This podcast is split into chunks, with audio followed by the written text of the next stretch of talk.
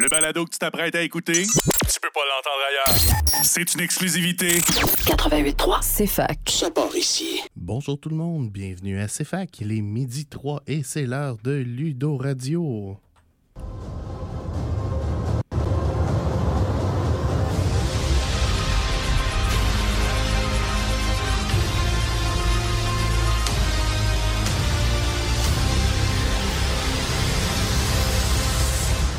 Bonjour tout le monde, bienvenue à votre demi-heure hebdomadaire de discussion de jeux de société euh, avec Alexandre Bélanger à la barre. Cette semaine, Alexandre Racine ne peut pas être présent, donc j'ai euh, deux invités, euh, mes collègues, compères habituels, Nathan Saint-Pierre. Bonjour Nathan.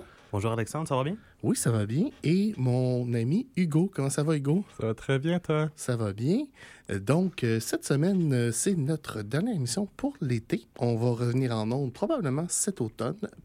On n'est pas encore sûr de avec qui et avec quel format. Restez euh, au fait là, pour, et vous pouvez nous suivre sur Facebook si vous voulez plus d'informations. Quand vous en aurez, on vous en donnera.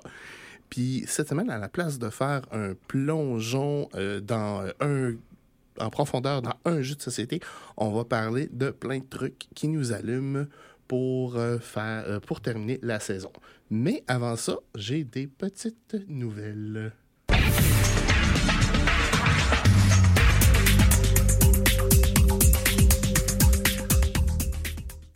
Donc, euh, cette semaine, on a à vendredi une assemblée générale pour le club de jeux de rôle et société de Sherbrooke et un party 24 heures. Donc, tous les membres du club sont bienvenus et même si c'est pas pire deal, euh, on va voter sur notre, euh, notre charte aussi. Donc, euh, c'est, ce serait important que vous soyez là.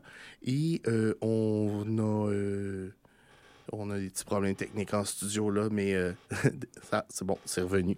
Euh, c'était- la première nouvelle. Deuxième nouvelle, euh, comme tous les mercredis, on tient une soirée de jeux de société. C'est l'été, c'est un petit peu plus tranquille, mais n'hésitez pas à venir nous voir. On a eu bien du plaisir hier. Dans les actualités un petit peu plus internationales, je veux dire, RIP, TSR. TSR, quatrième mouture de Tactical Study Rules. TSR, c'était la compagnie qui était, euh, qui, avait- qui était originalement faite par Gary Gygax, qui avait fait la, la- pression des premières éditions de Donjons et Dragons. Euh, éventuellement, euh, ils ont été acquis par euh, Wizard of the Coast et le nom TSR n'a jamais été renouvelé. Donc, le descendant de Gary Gygax, son, son fiston, a décidé d'acheter le- le- le nom de compagnie, de se relancer et de dire c'est nous qui vont ramener le vrai esprit de Donjons et Dragons à Donjons et Dragons. Euh, personnellement, je ne trouve pas que c'est le vrai esprit de Donjons et Dragons. Quand tu fais des commentaires transphobes sur Twitter, puis euh, que tu es un petit peu déconnecté de la génération des gamers d'aujourd'hui, euh, tu mérites ce qui va t'arriver et ce qui est arrivé devait arriver. Donc, euh, au travers de, combats légaux entre plein d'anciens associés douteux et de Wizard of the Coast, TSR, avec un gros 543 dans son US dans son compte en banque, a décidé de dire ben là, ça, fait OK, chute. Ils ils se sont mis sous la loi de la protection de la faillite. Et pourquoi j'ai dit le montant, c'est pour faire un segue à ma prochaine nouvelle. Gloomhaven 2.0 est présentement en, en Kickstarter. Mais il n'est pas en Kickstarter, il est en Backer Kit. Donc, euh, petite différence, mais c'est essentiellement le même principe que Kickstarter. Euh, les, des nouveaux, euh, sans s'attarder trop, de j'ai vu une vidéo de Gnarly Carly en ligne sur YouTube qui a fait le playtest de, de Gloomhaven 2.0. La personne en question a fait deux campagnes complètes de Gloomhaven puis trois quarts d'une campagne de Frosthaven et elle dit qu'elle est quand même excitée du nouveau contenu de Gloomhaven 2.0. Un gros plus aussi, c'est que si vous aimez les miniatures, pour un faible 580 US, plus shipping, plus taxes, vous pouvez acheter le gros kit. Et le gros kit consiste à toutes les miniatures du nouveau Gloomhaven pour les monstres, toutes les miniatures de Jaw the Lion et toutes les miniatures de Frosthaven. Vous en avez 900 quelques à peinturer. C'est quand même un pas pire deal. Est-ce que je me tenter? Probablement pas par le gros kit, mais le kit 2.0 m'intéresse. Il y a aussi, si vous voulez garder votre vieille boîte de Gloomhaven, il y a aussi ce qu'on appelle le Upgrade Kit, qui est essentiellement juste les nouvelles classes qui ont été rebalancées. Le gros défaut de Gloomhaven, à mon avis, c'est le déséquilibre entre les classes. Il y a des classes qui sont vraiment fortes, il y a des classes qui sont assez mais. Euh, la, la, la, la, nouvelle édition, dans le fond, de, de, de Gloomhaven euh, était principalement faite pour régler ça. Qu'est-ce que vous en pensez, les boys? Euh, ben, je suis très content de l'entendre. On va probablement en reparler de Gloomhaven parce que ça fait partie de mes jeux. Euh. Ouais. Oui, pareillement, moi aussi, ça fait partie des jeux que j'aimerais essayer. Euh, ayant essayé Frosthaven avec Alexandre, j'ai vraiment aimé la campagne d'introduction donc de Frosthaven qu'on avait fait. donc, je suis vraiment excité de savoir que Gloomhaven va avoir des classes un petit peu plus balancées. C'est merveilleux. Euh, une chose que vous devez savoir aussi, dans le gros, gros kit, vous pouvez avoir Frost, la deuxième impression de Frosthaven qui va arriver pas dans un an. J'aimerais ça avoir euh, le 900 canadien à mettre pour la, la précommande de ça. Tu, mais... peux, euh, tu peux aller chercher juste Frosthaven aussi dans le backer kit. Ah, OK. Euh, ils sont assez flexibles. C'est surprenant. Puis ils sont ça ne sent pas la passe d'argent parce que la plupart des jeux que vous allez aller chercher sont discount par rapport au MSRP. Pas pire. Ah, nice. Donc, euh, pour cette dernière émission euh, de l'année euh, académique, si vous me permettez, ou non, à vrai dire, de l'année scolaire, on a décidé de faire le tour, au lieu de vous faire découvrir un jeu, de parler de nos jeux préférés dans plusieurs catégories qui vont nous, euh, dans le fond, qui vont peut-être vous intéresser et vous faire découvrir des nouveaux trucs que vous voudriez essayer. On a plusieurs catégories et on va commencer avec la première catégorie, la catégorie jeux de party. Catégorie un petit peu plus légère. Alors, Hugo, c'est quoi tes tops dans la catégorie jeux de party? Ah, pour bien commencer le tour de table, euh, personnellement, mon grand top de jeux de party, euh, c'est Mafia de Cuba. Alors, vous allez probablement remarquer une thématique parmi mes jeux favoris, mais j'aime particulièrement les jeux où on incarne euh, des rôles, qu'il y a une histoire derrière le jeu, puis qu'on peut vraiment comme s'immerser dans l'histoire tout en jouant. Puis Mafia de Cuba réussit à faire ça avec un jeu de party qu'on peut s'amuser euh, de façon très légère, euh, dans lequel on incarne. Il y a un, un, parrain de la mafia et ses mafiosos, et il faut, il faut que le parrain trouve qui a volé ses diamants, tout simplement. Nathan, jeu de party? Tu sais que t'es moins jeu de party, mais. Moi, ça, je suis un peu moins jeu de party, mais en discutant avant de l'émission, j'en ai pensé à un. C'est coup ou encore complot qui sont le même principe à peu près. Euh, vous êtes, euh, vous incarnez deux personnages en fait, et votre but est d'éliminer vos adversaires avec euh, soit en payant de l'argent, soit parce que vous avez l'assassin, donc vous pouvez payer moins. Mais vous pouvez aussi faire les actions que vos personnages ne permettent pas de faire. Sauf que si une personne vous pogne à faire une action que vous n'êtes pas censé faire, c'est vous qui perdez une de vos cartes. Cool. Donc, Donc c'est relax, rapide, ça joue relativement vite. Ça peut jouer jusqu'à 8, 10. Ça, ça joue juste de cartes aussi. Ouais, ça c'est juste de cartes, puis il y a des tokens d'argent, là, mais c'est tout. Il n'y a pas rien de compliqué dans le jeu. Alors, moi, c'est personnellement, c'est Cards Against Humanity. Cards Against Humanity, quand vous êtes un, une bonne répartie ou deux, trois bières dans le nez, ça peut être hilarant. Essentiellement, c'est quoi le principe? C'est que vous avez deux sets de cartes. Vous avez des débuts d'affirmation et des fins d'affirmation et vous en avez quelques-unes dans les mains. Et le but, c'est quelqu'un va présenter une affirmation. Donc, euh, le matin en me levant, je suis. Et là, vous, dans, vous avez dans votre main plusieurs réponses possibles. L'idée, c'est de sortir la meilleure réponse et d'avoir les gens qui votent pour votre réponse. Plus qu'on rit, plus qu'on gagne. Effectivement, plus on rit, plus on gagne. J'y en ai déjà joué à Cards Against Humanity au chalet, ben sous, là, c'est hilarant. Prochaine catégorie, on va passer rapidement parce que la pause arrive déjà. Euh, on va parler des worker placement. Hugo, parle-moi ton worker placement préféré. J'ai comme l'impression que ça va se recouper par ici. Euh, personnellement, c'est Dune Imperium. Donc, euh, un jeu qui a été très discuté à l'émission, où le but est d'obtenir des 12 points ou 10 points le plus rapidement possible. Et en faisant cela, et faire cela en plaçant ses workers le plus, Optimalement judicieusement possible. possible. Euh, Il y a un set de cartes aussi. C'est un, un hybride de deck builder et euh, worker placement euh, vraiment apprécié du Imperium. Nathan? Bon, sachant que Dune Imperium allait être sorti, euh, j'ai décidé de faire un petit peu dif- différent et j'ai choisi d'y aller avec Everdale, qui est un jeu qu'on a au club. C'est un worker placement relativement simple, pas trop compliqué. Et en même temps, c'est un city builder, donc tu dois construire ta cité en faisant tes choix de placement et compagnie. Donc c'est un mix d'un petit peu de tout, mais tu sais, c'est relativement simple euh, et ça va relativement vite aussi. Là, ça, ça se joue bien. Ça se passe sur quatre saisons. Très populaire dans la communauté. Et euh, aussi euh, beaucoup d'expansions dans Everdell. Si jamais. euh, puis je pense qu'il y a une big box qui est sortie ou qui s'en vient. là.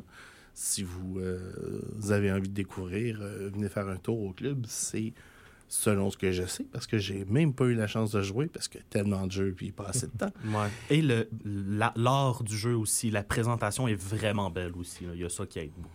Alors, moi, je savais que Dune Imperium et Everdell allaient sortir. Alors, je vais aller dans le plus dans le worker placement pur, qui est Lords of Waterdeep. Euh, un jeu de thème de Donjons et Dragons que j'ai- j'aime beaucoup et euh, qu'on peut jouer euh, de façon euh, mobile, soit en solo contre un AI qui est pas très fort, mais sinon contre des joueurs où la, la partie est plus intéressante. On l'a au club, on a une expansion qui, s'appelle Scoundrel of Skullport. Joue jusqu'à 6 personnes aussi. Donc, ça, c'est un avantage. Bon, on a beaucoup de worker placement qui vont juste jouer à 4. Donc, personnellement, c'est pas, euh, c'est pas un achat que je regrette du tout, du tout. Là. Euh, fait que c'est ça. Euh, on va euh, devoir euh, payer nos comptes. Donc, euh, une petite pause et on vous revient tout de suite après. On prend une pause. Faut bien payer le loyer. 88.3, c'est fac. Ça part ici. Tous les soirs à partir de minuit, CFAC te propose d'embarquer dans une raide de montagne russe musicale. Ralentis pas le groupe, monte le son, mais réveille pas tes voisins. La nuit, CFAC est insomniaque. 88.3, c'est fac. Ça part ici. Aller sur une page Internet, c'est tellement 2010. Mais on a quand même du bon stock. Pour trouver nos balados, nos articles et la grille horaire, casse-toi pas la tête. Va au cfac.ca. CFAC 88.3. Ça part ici.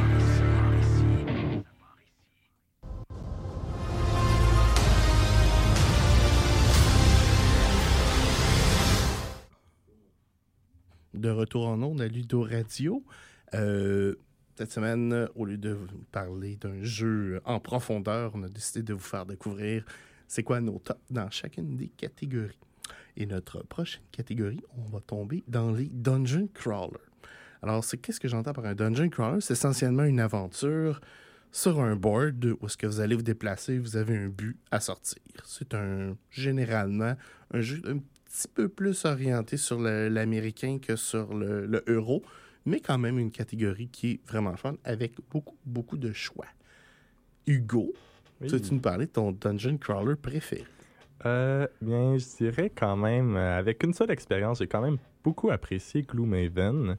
Euh, mais je me tournerais plutôt vers euh, Betrayal at the House on the Hill, euh, qui est un jeu où vous êtes pris au piège dans une maison hantée et que vous ne connaissez pas tout de suite la façon de vous échapper et qu'au au fil de la partie, vous allez éventuellement découvrir et ça se peut que des se tournent contre vous. Sérieusement, tu m'aurais surpris si tu n'avais pas dit ça, parce qu'on a joué beaucoup ensemble. Nathan, c'est quoi ton jeu de dungeon crawler préféré? Pour ma part, je vais y aller avec Vast, euh, où certains des joueurs sont en dungeon crawler, d'autres joueurs contrôlent le donjon. Mhm. Donc, par exemple, il y a un, un joueur qui va contrôler la caverne, c'est lui qui va placer ses tuiles, il sait où sont ses tuiles, euh, ce que les tuiles cachées sont. Et il y a le- un groupe qui joue le gobelin, que le but est d'arrêter le dragon et l'aventurier, qui sont eux plus en mode dungeon crawler. Donc, c'est les mêmes créateurs que Root. Le jeu est vraiment très intéressant. Sais-tu quoi, Nathan? On a joué hier. Hugo, il a gagné. Ouais, pendant que j'étais au travail, c'est très très gentil. Ben là, on pas de vivre parce que tu travailles. Oui, je sais. Personnellement, euh, je trouve euh, ce choix-là déchirant, mais euh, je vais y aller avec euh, mon jeu que je joue tous les deux dimanches depuis super longtemps, euh, Gloomhaven. J'ai dit Gloomhaven, je dis pas Frosthaven parce que j'ai pas encore assez joué à Frosthaven. Frosthaven, il y a un potentiel qui m'intéresse énormément. Mais pour l'instant, je suis, on est bien assis dans le Gloom, puis on a bien du fun. fait que, puis ben, en termes d'investissement versus retour, si vous l'achetez le jeu et que vous jouez, hein, parce que c'est toujours le est-ce que vous allez jouer, c'est le meilleur retour sur l'investissement où ça revient à un jeu qui coûtera même pas une pièce de l'heure joué. Euh, ceci étant dit, il faut jouer, il faut, faut avoir le commitment, il faut avoir euh, les partners, faut être un geek euh, through and through. Euh, Excusez l'anglais, mais c'était euh, c'était la meilleure expression dans, dans les situations. On va tout de suite passer à notre prochaine catégorie, la catégorie stratégie. Alors, qu'est-ce que j'entends par stratégie? C'est généralement un jeu où est-ce que vous avez moins besoin de taper sur les autres et plus besoin de vous monter une stratégie gagnante pour vous démarquer? Euh, si je peux euh, bien commencer. Bien sûr. Euh, mon plus récent coup de cœur euh, irait dans cette catégorie-là, je dirais Mantis Falls, qui est un jeu entièrement de stratégie où c'est un jeu de déduction sociale à deux, ce qui est un, peu différent de la plupart des jeux comme Loup-Garou ou euh, Mafia de Cuba où on est plusieurs et il faut déterminer les rôles. C'est vraiment un jeu à juste deux et il faut que tu découvres si la personne en face de toi est avec toi ou contre toi. Euh, tout en tentant de s'enfuir parce que le jeu est quand même très euh, difficile en soi. Donc, si tu fais pas assez confiance à l'autre, vous allez tous les deux perdre. Donc, il faut user de la bonne stratégie pour réussir à s'en sortir gagnant. J'aimerais ça qu'on ait une caméra dans ta face parce que tu as le smile fendu jusqu'aux oreilles. Mantis Falls, c'est un des jeux que Hugo veut nous faire jouer. J'ai bien hâte de l'essayer. Ouais, ben, c'est effectivement, c'est euh, avec le party qui s'en vient fin de semaine, euh, une petite partie, on va, on va probablement se trouver le temps quelque part. Ça serait très On intéressant. va sortir euh, le Red Bull, le gourou, là, puis on va, on va se réveiller avec ça. Pour ma part, euh, je suis allé avec Summoner's War, qui est un, euh, duel avec l'invocation de créatures. Donc, comment vous, la stratégie vient de comment vous allez placer vos murs, vos créatures, vos portails pour pouvoir invoquer vos créatures. Et comment vous allez protéger votre summoner, donc c'est-à-dire la personne dont vous incarnez, qui, elle, doit rester vivante. Tout en réussissant à aller chercher, à contrer la stratégie de l'adversaire pour aller chercher son boss à lui, son summoner à lui. Personnellement, moi, c'est un tile builder. J'ai pas fait de catégorie tile builder parce que généralement, c'est des jeux que je considère stratégie. Euh, puis c'est Cascadia. Hmm. Cascadia, qui est euh, un jeu, à mon avis, euh, super élégant. Euh, où est-ce que le plus petit choix peut faire que vous allez réussir ou perdre votre partie, mais qui est un jeu qu'on est capable de montrer à quelqu'un qui est totalement nouveau, qui n'a jamais joué à des jeux de société. Et ça prend cinq minutes à expliquer. C'est merveilleux. Un beau jeu à la fois simple et en profondeur. Oui, hein? oui puis il n'y en a pas beaucoup comme ça. Fait que c'est. euh, c'est- puis il y a une expansion qui sera bientôt. J'ai très, très hâte. Et ben je vous annonce que je vais chialer si on n'achète pas l'expansion. Donc, euh, oui, puis c'est même un jeu que je pense euh, mettre dans ma ludothèque là, éventuellement. C'est c'est moins urgent parce que ben, je peux venir ici puis jouer. Puis Ouais, c'est plus, c'est plus facile d'accès, mettons, plus étant club. Ça, c'est effectivement. Ceci étant dit, euh, oui, c'est un gros plus. Je vous le recommande fortement. Prochaine catégorie, on va tomber dans les engine builders. Alors, un engine builder, c'est quoi? C'est un jeu où vous allez vous créer un moteur qui va entraîner euh, votre, votre momentum et qui va vous faire accélérer par rapport à vos adversaires. Alors, Hugo, ton engine builder préféré? Euh, c'est un engine builder que Nathan m'a montré euh, récemment. Euh, un, des jeux qu'il a présenté qui s'appelle Res Arcana, qui est un jeu où vous incarnez des alchimistes en quête d'obtenir le plus d'or et de points de victoire possible. Et il faut réussir à accumuler tous les éléments et l'or pour les transformer en points. Nice. Nathan, tu t'es-tu fait voler ton punch? Ouais, ben c'était dans mes deux jeux, mais j'en avais deux pour le fun. Euh, J'y ai juste joué une fois, donc j'ai hâte de pouvoir y rejouer, mais je suis vraiment tombé en amour avec le jeu. C'est Hearth Oui. qu'on a au club. C'est vraiment intéressant. Le jeu est pas complexe, mais il y a une certaine, un certain niveau de complexité euh, au jeu. Mais après ça, il faut que tu builds ton engine. Mais est-ce que tu veux y aller, dépendamment sur ce que tu veux y aller, sur quoi tu veux faire tes points. Le jeu avec 1000 cartes et presque autant de stratégie. Exactement. Et aussi, tout le monde peut un petit peu jouer en même temps. Donc, tant que tu sais sur quelle catégorie ton adversaire est allé, tu peux comme tout faire en même temps. Donc, c'est un jeu qui est relativement rapide aussi. Très bon choix. Bon, Si vous êtes plus curieux euh, par rapport à Earth, vous pouvez regarder dans notre catalogue d'émissions. On a une entrevue avec le créateur du jeu et on a passé notre dernière émission, celle du début juin, à parler de Earth.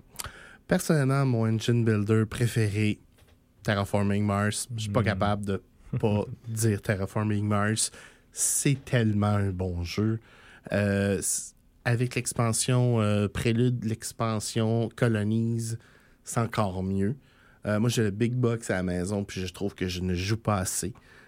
Ceci étant dit, ben, les gens, faut que tu la traînes, ta Big Box, ou faut que tu traînes du monde chez vous. Euh, un petit peu plus dur d'avoir des groupes euh, réguliers, mais euh, genre de jeu que on perd pas à jouer à ça. Puis euh, encore un jeu où est-ce qu'il y a un À force d'entendre de parler, euh, il va falloir qu'on y joue ensemble une Ben fois. Ouais, ouais, effectivement, moi aussi, il faut que je l'essaie. là. Euh, On l'a au club aussi, on a toutes les expansions, on n'a juste pas les gadgets des tuiles puis de, de ces trucs-là. Prochaine catégorie, euh, on va euh, faire le tour des deck builders. Euh, personnellement, peut-être que ça va être. Je vais laisser euh, le punch à Nathan euh, pour un de jeux que j'apprécie beaucoup. Je vais en parler un que je joue plus chez moi, que j'avais pas emmené au club et que j'ai pas vu non plus, qui s'appelle Star Realms. C'est un jeu entièrement de cartes que tu commences avec un deck de base que tu dois construire et parvenir à subjuguer tes adversaires en construisant ton deck le plus efficacement possible. Donc, c'est un pur deck builder euh, dans le but euh, d'acquérir les vaisseaux et les stations spatiales euh, pour vaincre ses adversaires. Nathan. Euh, merci Hugo. Je, je- je suis certain que tu t'en allais mentionner Clank Oui. qu'on a au club, euh, qui est un deck builder vraiment intéressant. Euh, particulièrement avec l'extension euh, qui rajoute des personnages avec des facultés spéciales. le jeu asymétrique. C'est ça. Mm. Donc, ah, donc, avec les personnages, ça rend le deck building vraiment intéressant. Et avec la quantité de cartes qu'il y a dans le deck, tu peux pas faire deux parties et avoir deux fois le même deck en, dans deux parties. Là, C'est pratiquement impossible. Alors, moi, mes deux préférés, c'est deux de Direwolf. On en a déjà parlé, Dune Imperium et Clank. Euh, personnellement, Clank, j'ai la version in Space, j'ai la version Legacy, je vais bientôt avoir la version euh, euh, Underground, celle que le donjon est dynamique en plus. Oh! Euh, c'est deux hybrides, par exemple, ces deux-là. Fait que je vais plus m'en aller vers un pur deck builder qui est Aeon's End, qui est un deck builder où vous ne brassez pas les cartes quand vous les discartez et où vous jouez coop pour vous battre contre un big baddie puis vous assurer que vous ne faites pas euh, détruire à la fin du, de la partie. Autre jeu que j'aimerais essayer dans la ludothèque Yanzan. Oui. Ben, fais-toi-en pas, Nathan. On va, à un moment donné, on va te, te kidnapper, euh, te, te, te, te nourrir. te S'enfermer pour une semaine et essayer tous on va les faire jeux. le tour. Euh, on va faire une dernière catégorie avant que le, le- le- la l'horloge se, se, se finit. Euh, je vais vous surprendre, c'était pas une question dans celle que je vous ai envoyée, mais votre jeu préféré de tous les temps? Ah, euh, je vais y aller pour. euh, c'est un jeu vraiment simple. C'est très nostalgique pour moi. C'est le jeu de mon enfance euh, que je joue avec mes parents, mes grands-parents, euh, toute mon enfance. euh, c'est le Crib. Euh, donc, un jeu très simple. Le but, c'est, avec un jeu de cartes et une planche, faire euh, se rendre à 125 points et gagner, tout simplement. Nathan? Euh, ben, moi, pour ma part, le jeu de mon enfance, c'est Jokromi, mais c'est un... Mais par, mais par contre, je peux pas ne pas en parler, c'est Dice Throne. Je suis tombé en amour avec le jeu la première fois que j'ai joué. J'ai cinq extensions, j'ai cinq boîtes en- qui sont présentement en bas au club, juste pas disponibles au prêt. Mais et je suis venu faire un épisode de Ludo Radio sur le jeu. Je ne pouvais pas ne pas en parler. En effet. En effet. Moi, personnellement, c'est une question qui me déchire parce que j'ai tellement de jeux à mon, proche de mon top. Dune Imperium, Terraforming Mars, Brass, Gloomhaven, Frosthaven, Earth. C'est comme, ah, mais lequel est-ce que je Qui va préfère? prendre le podium? Puis je vais vous dire, ben franchement, c'est un jeu où est-ce que je suis pas bon. Je me fais planter tout le temps. Il est super simple en plus. C'est Splendor. Hmm. Splendor, qui est un engine builder Euh, mais euh, où est-ce qu'il y a pratiquement aucune chance et c'est votre stratégie, vos choix qui vont déterminer comment vous allez vous en sortir. Et ce que j'aime de Splendor, c'est premièrement la simplicité, le fait qu'on peut le montrer en cinq minutes aussi, un petit peu comme Cascadia. Je commence à, je veux pas dire décrocher des gros Moses de jeu, parce que j'aime quand même ça, super gros, mais euh, j'ai un... euh, j'ai souvent envie de le montrer à des nouvelles personnes qui sont pas nécessairement habituées à des jeux de société. Puis ben Splendor, je le traîne dans mon char. C'est pour vous dire. euh, Ça fait partie des beaux petits jeux d'introduction aux jeux de société. oui, oui. Oui. Puis je pense que c'est quelque chose, si on a le budget éventuellement, je vais probablement pousser pour qu'on aille le chercher. Il y a une version Marvel aussi. Euh, c'est euh, c'est un beau petit jeu. Puis je veux donner une euh, mention honorable à Twilight Imperium. Oui.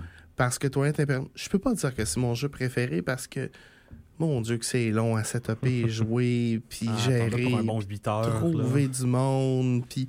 Mais une fois que c'est parti, oh mon Dieu, qu'on a du fun, hein? Puis Oui. ben, euh, on a une partie en fin de semaine, nous trois, on a hâte. fait que, tu sais, c'est comme le jeu qui nous rend un petit peu guidi-guidi, puis on a vraiment hâte là, de jouer. Fait Pas que si vous, voulez, souvent, euh, si vous voulez nous voir passer 8 heures, euh, vous allez pouvoir passer nous rejoindre euh, euh, au party du club euh, la nuit sans fin. C'est maintenant l'heure de la mauvaise nouvelle.